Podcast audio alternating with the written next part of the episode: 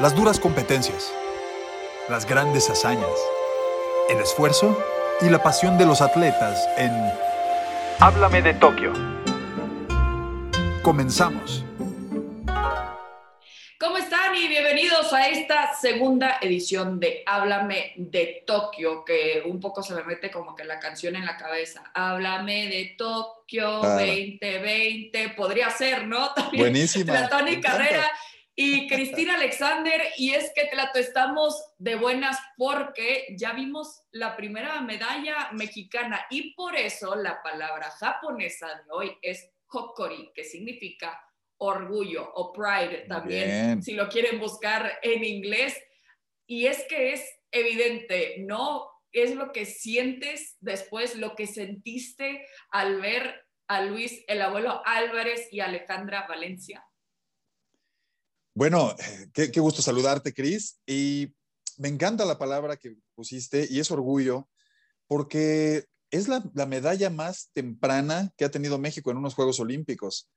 Qué buena noticia para un país que muchas veces sufre tanto. O sea, cuando echo la memoria para atrás, digo, ha habido Juegos Olímpicos en las que las medallas llegan tardísimo, ¿eh? O sea, me voy a ir muy atrás, en Barcelona 92, Atlanta 96, México gana una sola medalla y la gana en los últimos días, entonces era una tensión tremenda porque eso se empieza a volver una olla de presión, ¿no? Sí. En Río platicábamos también que era la segunda semana y no había caído ninguna medalla, cayó una en el boxeo a media semana, ese viernes último de, de Río apenas estaba cayendo una segunda medalla y después cayeron tres y se salvó como que toda la delegación que caiga una horas después de la delegación, Chris, creo que es muy reconfortante, tranquiliza a todos, ¿no? Todo mundo sabe que ya puede, puede estar este, más relajado, obviamente compitiendo a lo máximo y todo, pero pueden decir, ok, ya cayó la primera. Y, es por eso que me dio tanto gusto lo de Alejandra Valencia, que además la recordamos como cuarto lugar en Río de Janeiro, ¿no? Eliminando a la campeona del mundo en cuartos de final aquella vez.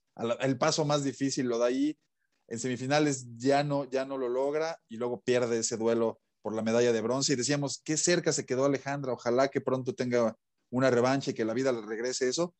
Y ella no esperó nada más a que la vida se lo regresara, siguió trabajando muchísimo, se volvió una arquera mucho más experimentada, a nivel mundial es respetadísima, y junto con el abuelo Álvarez, con Luis el abuelo Álvarez, que es también muy un veterano ya, lo recordamos desde 2012, ¿no?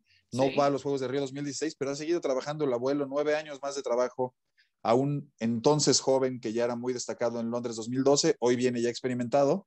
Y a pesar de que lo vimos tirar por ahí un 2, Chris, en algún momento por el viento, se estaba quejando mucho. Creo que todos gritamos en ese momento de, ¿qué pasó?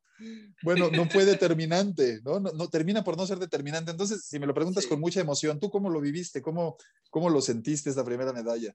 Sí, eh, pues también eh, justo ya lo platica con mucha emoción, pero también quiero recordar ese momento del 2 porque dije, y como que pensé, oye, ¿y, no lo puede repetir?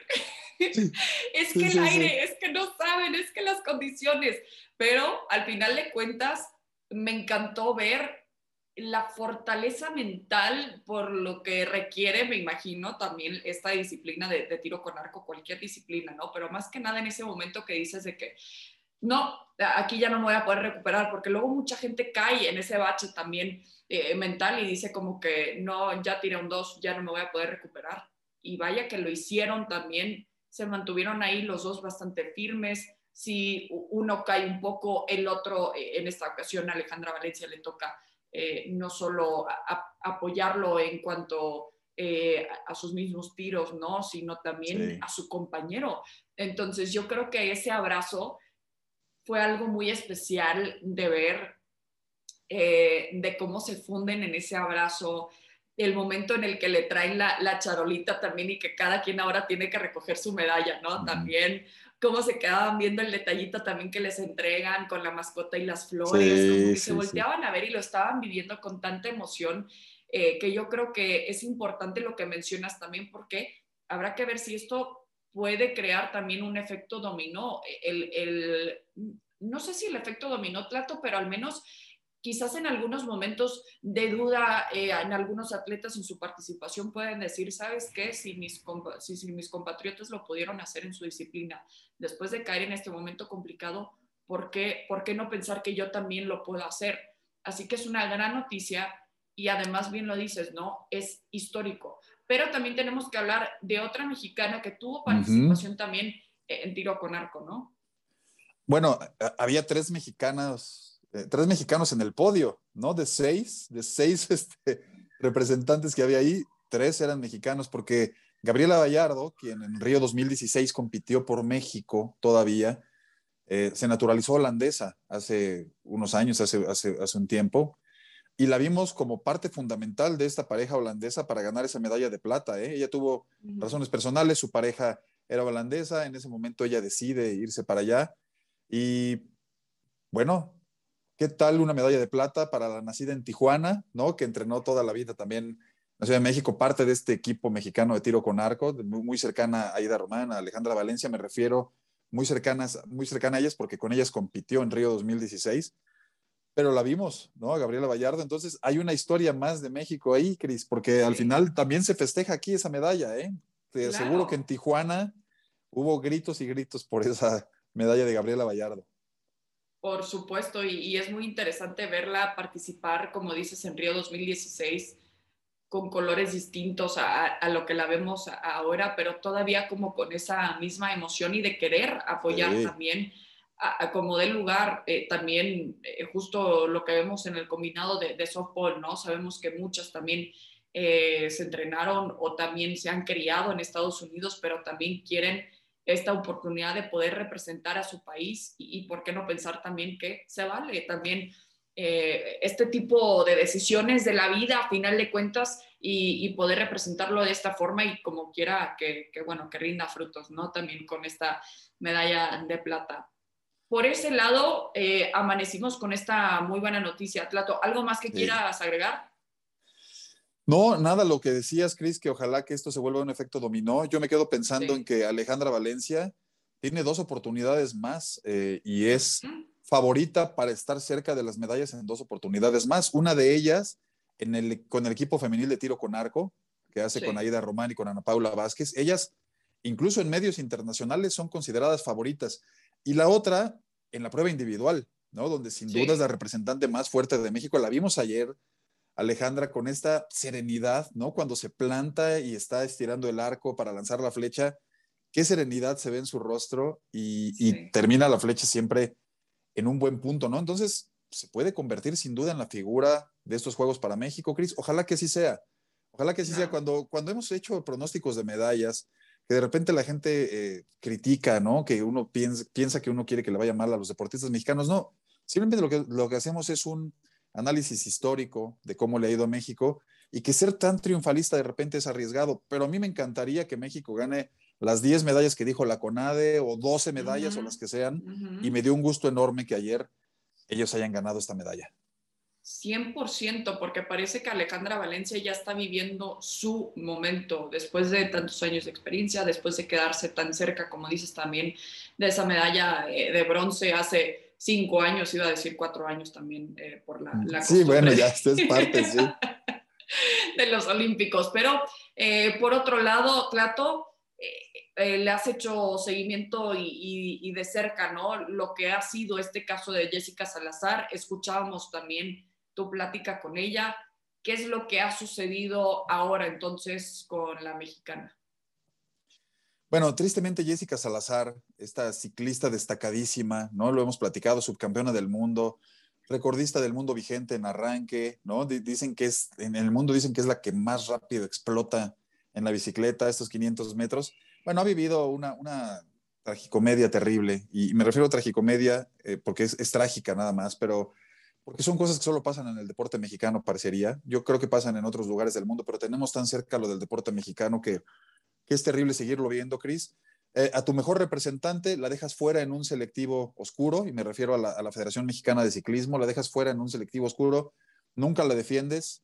Eh, después cuando ya se te viene la presión encima porque la Federación Internacional de Ciclismo te regaña y te dice, oye, no mandaste a las adecuadas, mandaste a gente que no ha hecho ni siquiera puntos internacionales, le dices a Jessica Salazar, bueno, vente, pero en una prueba que no es la tuya. Eh, ella, por supuesto, dice no, no, es su especialidad. Y después dice el presidente de la federación, porque lo escuché decirlo además, bueno, para quitarnos de politiquerías, ya ven tu prueba. O sea, bueno, ok, no te ganaste el lugar, pero ya ven tu prueba, ¿no? Terrible, terrible lo que acepta el presidente de la federación. Y entonces Jessica Salazar tristemente dice que no. Y, digo tristemente porque eh, yo sé que no era las, no estaba todo puesto como ella lo quería idealmente, ¿no? No pudo entrenar, eh, no pudo comer bien los últimos días y todo. Pero y yo hubiera querido que la historia de, de, una atleta que ha luchado toda su vida por ir a unos Juegos Olímpicos terminara bien, ¿no? Terminara yendo a unos Juegos Olímpicos también entiendo su decisión, porque es una atleta que se exige muchísimo y que sabe para lo que está hecha. Cris, ella no quería nada más venir a los Juegos Olímpicos. Ella llevaba muchos años visualizándose con una medalla.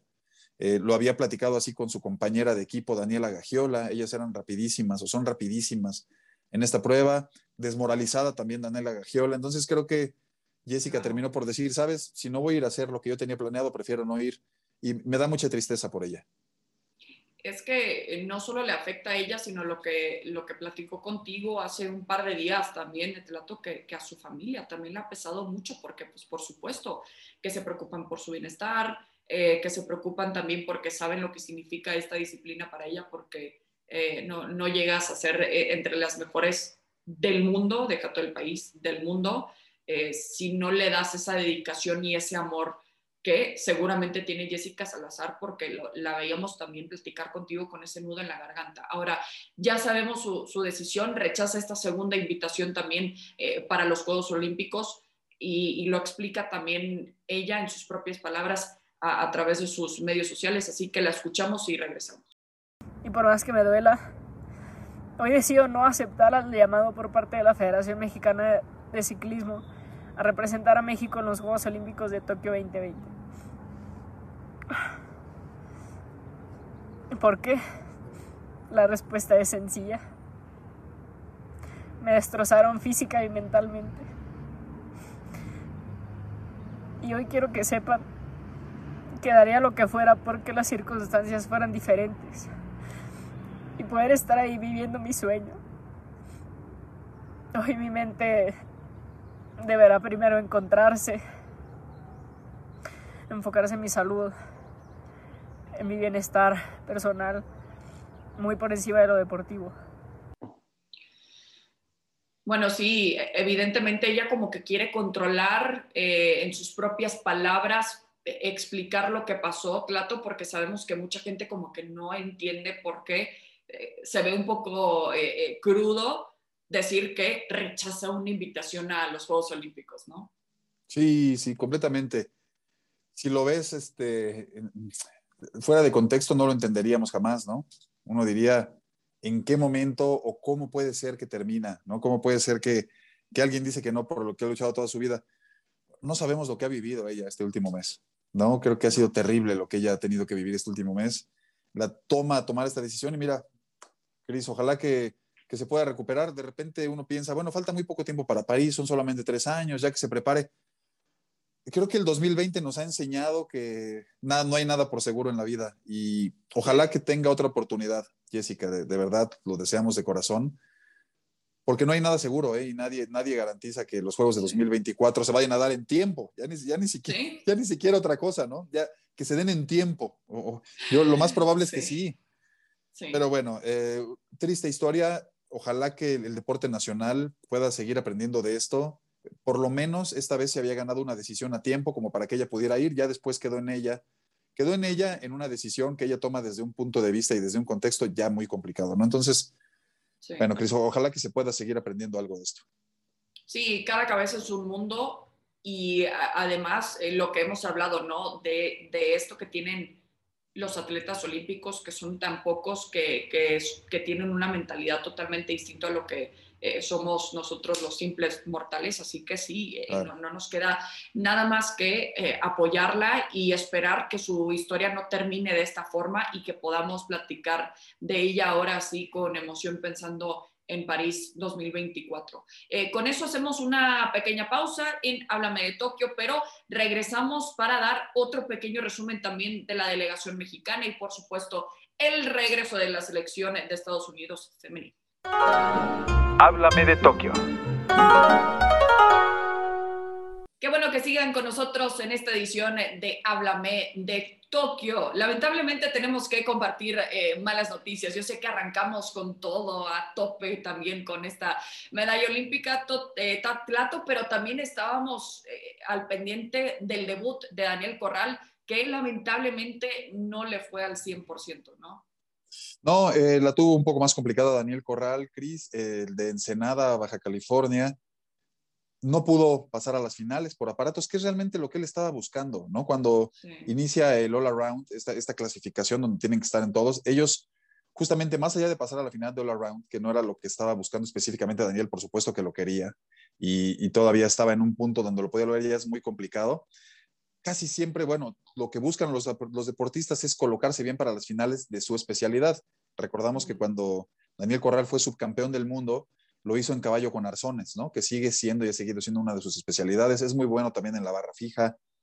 Pero bueno, el tema es que no logró pasar a ninguna de estas especialidades y esa es justamente la que no es una buena noticia para Daniel, que conocemos su historia después de aquel subcampeonato mundial. Eh, ya no ha tenido esos resultados, llegó a Río 2016, no le fue de la mejor manera. Después, bueno, lo recordamos en un reality show televisivo, ¿no? Que le da mucha popularidad, mucha fama. Intenta regresar también a la gimnasia, se dedica como siempre lo ha hecho, pero ya no ha tenido una, una historia tan notable Daniel Corral como lo tuvo en aquellos años en que fue subcampeón del mundo. Hoy, bueno, tristemente no le va bien en Tokio 2020. Y se esperaba más de él. Tlato también, ya, ya sé que nos explicabas en cuanto a sus objetivos personales, pero para poner en contexto un poco de, lo complicado que es eh, este deporte, históricamente hablando, para los mexicanos, ¿no? Creo que esta vez eh, no se esperaba mucho más de él, Cris. Ya no hemos visto a Daniel Corral, subcampeón del mundo, ¿no? aquel hombre que en 2013, como bien lo dices, nos abrió los ojos a todos porque era un deporte que no existía en México, que sí existía, estoy siendo en este caso metafórico, pero que no existía en cuanto a grandes resultados, ¿no? Y fue buenísimo en aquel tiempo poder ver a Daniel Corral y como mexicano poder decir, wow, también estamos capacitados para tener un mexicano en gimnasia, obviamente con su esfuerzo personal, con su gran talento. Y después, Alexa Moreno se ha encargado de seguirnos refrendando que México puede ser bueno para otros deportes, ¿no? De Alexa creo que se espera más en estos Juegos Olímpicos que lo que se esperaba de Daniel, pero siempre queda esta idea de decir, bueno, Daniel tiene mucho talento y si entrena, puede seguir empujando. Bueno, ya no, ya no está en ese momento Daniel y tristemente no tuvo una buena participación. Claro, porque parece que no es porque no haya entrenado, porque sabemos La, dedicación que hay detrás, ¿no? Particularmente eh, de este elemento, que, que, ya con esta experiencia sabe eh, lo que tiene que hacer justamente para poder tener un mejor rendimiento en lo que es un cuadro bastante complicado, porque sí hablamos de Alexa Moreno y por supuesto también es un orgullo nacional, eh, pero a final de cuentas tiene alguien enfrente también como Simone Biles, que sabemos que es favorita para, bueno, llevarse en, todo lo que pueda participar. Ahí por parte de Daniel Corral también sabemos que ha batallado este equipo de softball, Plato, pero no lo damos por descartado todavía este equipo, ¿no? Sí, no lo damos tan descartado, Cris, porque ese equipo lo que ya había hecho era pasar la parte más complicada del embudo, ¿no? Ellos, ellas llegaron a un lugar donde hay seis equipos. Y no hay seis equipos porque sea un torneo fácil, no, hay seis equipos porque la clasificación para llegar ahí fue complicadísima, ¿no? Entonces, ya están entre las seis mejores del mundo. Lo que les da eso es, y sabíamos que Estados Unidos, Japón eran los principales favoritos, tal vez la derrota contra Canadá fue la que no se tenía tan presupuestada, a pesar de que Canadá es uno de los rivales a vencer, pero han, han tenido tres derrotas, sin embargo, contra los tres rivales más difíciles.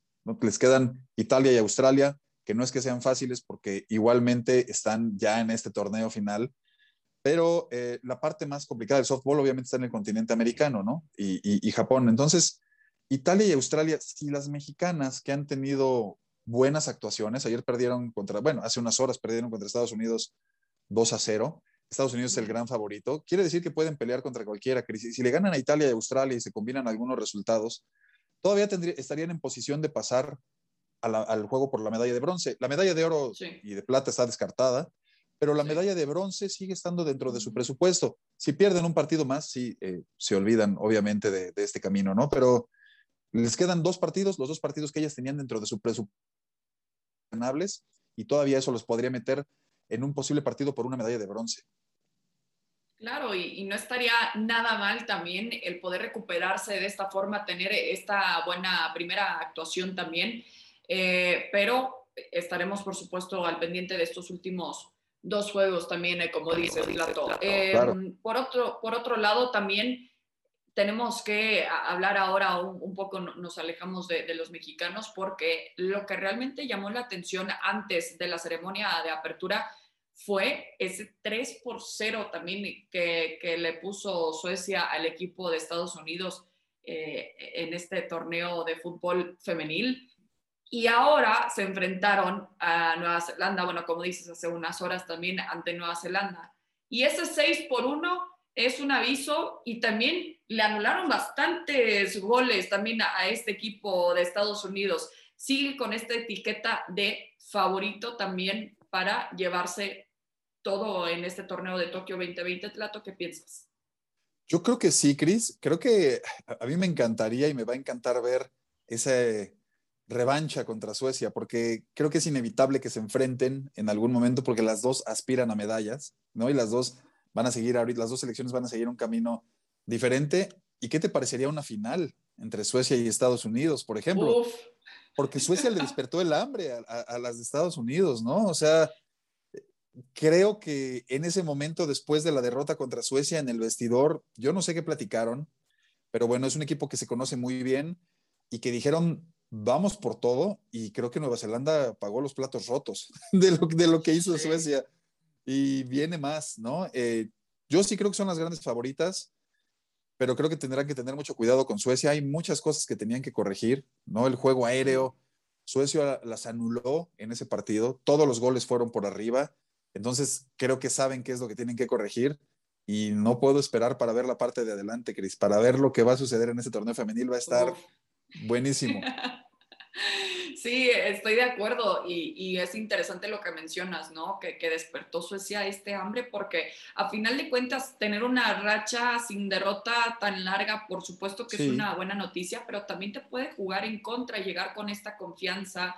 Eh, veía que compartían fotos y fotos y que Game Day también y contra Suecia y todo y ¡pum! Parece que les cayó la boca también con ese 3 eh, por 0 entonces veíamos ya quizás un poco más de seriedad de lo que ya nos tienen acostumbrados eh, estas jugadoras con bastante talento, con una buena combinación de jugadores de talento como ya conocemos, Alex Morgan, a Rapino, eh, por supuesto, Carly Lloyd a sus 39 años también hoy disputando eh, sus cuartos Juegos Olímpicos, pero a final de cuentas es un equipo que se conoce tan bien porque parece que, se ven todos los días de cómo juegan, de cómo platican, de cómo se llevan también.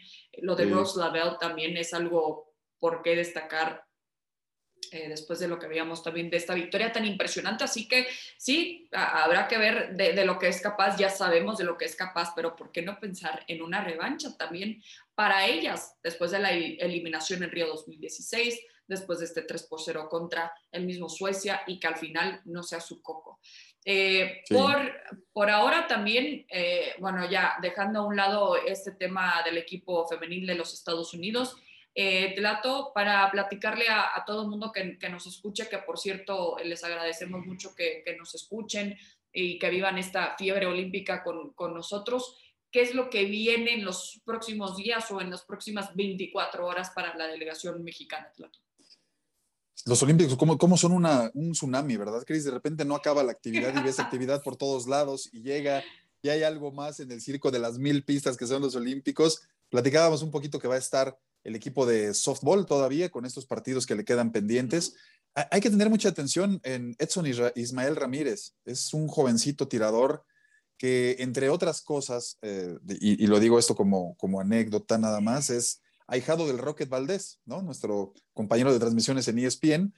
Su papá era mejor amigo del Rocket Valdés. Wow. Es, su padrino. Y bueno, él quiso ser beisbolista como el Rocket Valdés en algún momento, quiso ser futbolista. Y un día pasando por una cancha de tiro dijo, mira, voy a ver este deporte. Y Chris ha revolucionado eh, el deporte en México porque muchas veces es un deporte para gente más madura, ¿no? El tiro no necesita un estado físico tremendamente bueno o que seas tan fuerte, no, hay, hay gente que puede ser muy longeva ahí. Y Edson Ismael Ramírez, desde los 17 años, ha roto récords nacionales, se ha ganado los primeros lugares para ir a todos los torneos y tiene 20, Cris, y va a pelear al ratito por una medalla. Así que no se pierdan esa historia. Eh, el softball va a estar por ahí Kenia Lechuga en los cuartos de final, ¿no? La hemos platicado, lo que inspira a esta atleta. y, te diría que es de lo, de lo principal que hay, Cris. Ok, perfecto, sí, eh, eh, bastante emocionante lo que ya veíamos en cuanto al arranque de Kenia Lechuga, ya lo decíamos también que está un poco complicado, ¿no? Eh, esperar al menos que, pueda ganar una medalla debido a, su físico, a su estatura un poco más corta de lo que se acostumbra a ver también en el deporte de remo, pero ¿por qué no pensar también en que puede dar una muy buena actuación en romper algunos récords personales también? Y por supuesto ver su participación desde ya, la garra que le mete también es ya de muchísimo orgullo mexicano. Vamos a revisar, Plato, también eh, no solo lo que ha sido también esta delegación mexicana al momento, sino también en general, ¿cómo va el, medallero? Platicanos. Se repartieron 11 medallas, Cris, ya, eh, me refiero a 11 medallas de oro, ¿no? Entre las que México eh, pudo obtener una medalla de bronce, que ese, ese oro lo obtuvo Corea, pero se han repartido por, medallas en 11 pruebas, y entre ellas China tiene tres, Cris, la vimos ganar muy tempranito. La primera medalla que se repartió en los Juegos Olímpicos fue en tiro y la ganó una deportista china. Después la vimos en la esgrima. Hubo una, medalla que me llamó la atención para Ecuador en la, prueba de ruta de ciclismo. Y llama la atención, Cris, porque siempre en los países latinoamericanos que cuesta tanto trabajo ganar una medalla. Ecuador tenía una medalla de oro en toda su historia con Jefferson Pérez, el marchista, y hoy tiene una nueva medalla de oro en ciclismo. Así que Ecuador también despertó con muy buenas noticias y, eso siempre es bueno. Por ahí veo una medalla que ganó Kosovo, también una medalla de oro. Corea del Sur, Japón ya ganó la primera también. Italia. Así que se está empezando a repartir ya el medallero olímpico, Cris. Y este sábado hay muchísima actividad. Vamos a, vamos a ver todas las medallas que caen y ya las estaremos platicando también mañana. Y ya para cerrar, Clato, ¿qué, ¿qué, sensación te da al ver cómo ha cambiado también este protocolo de la entrega de medallas y la ceremonia? Está raro, ¿no? Está raro y es parte meramente del COVID, ¿no? Veíamos hace poco en un campeonato del mundo también que las medallas se las entregaban drones a los atletas, ni siquiera se acercaba la persona con la charola. Aquí, bueno, se acercan, te dan tu medalla, tú te la pones y es parte de, estas nuevas épocas, Cris. Creo que es de las cosas que no se quedarán para un futuro, ¿no? Porque siempre es bonito y el significado de que te pongan la medalla, pero que para estos juegos es el tipo de cosas que Japón pensó para que fueran posibles, ¿no? Y que las estaremos contando. Sabíamos que estos juegos iban a tener muchísimas particularidades que algún día íbamos a contar y las seguiremos contando, Cris. Así que interesante, ¿no? Sí, ojalá que, que dejen los drones para tomas impresionantes para lo que vimos en la ceremonia de apertura también, que vaya, que fue muy bonito. Eh, y, que se quede ahí la conexión humana, porque de verdad ver a, los mexicanos y, y, la mirada también a la hora de ellos recoger su propia medalla y, voltearlo a ver y apreciarlo así con tanto amor, bueno, me, encantó también, así que, que ahí se mantenga la, la, conexión humana también. Plata, nos vamos despidiendo de esta edición de Háblame de Tokio, pero aquí vamos a estar a lo largo de los Juegos Olímpicos con eh, las últimas novedades y también eh, que estén al pendiente de las distintas plataformas digitales. Por supuesto, van a poder disfrutar de mucho contenido olímpico eh, en los distintos programas también de ESPN con entrevistas que hemos tenido la oportunidad de hacer a lo largo de esta preparación también para los Juegos Olímpicos, ¿no?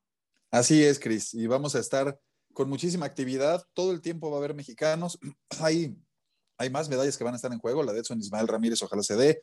Pronto vamos a ver a Aremi Fuentes en pesas también, que también está considerada entre las favoritas, incluso por los medios mundiales que ya hemos citado en algún momento. Así que lo único que no se tiene que hacer mucho en estos días, Cris, es dormir. Cierto. Y lo que sí es tomar mucho café, agua, té verde, lo que a usted le funcione para mantenerse un poco despiertos también con nosotros. Así es que es parte de y qué divertido porque realmente lo disfrutamos bastante. Tlato, muchísimas gracias. Nos vemos hasta la próxima y nos escuchamos hasta la próxima en esta edición y en las próximas ediciones de Háblame de Tokio. Gracias. Las duras competencias, las grandes hazañas, el esfuerzo y la pasión de los atletas. Aquí termina. Háblame de Tokio.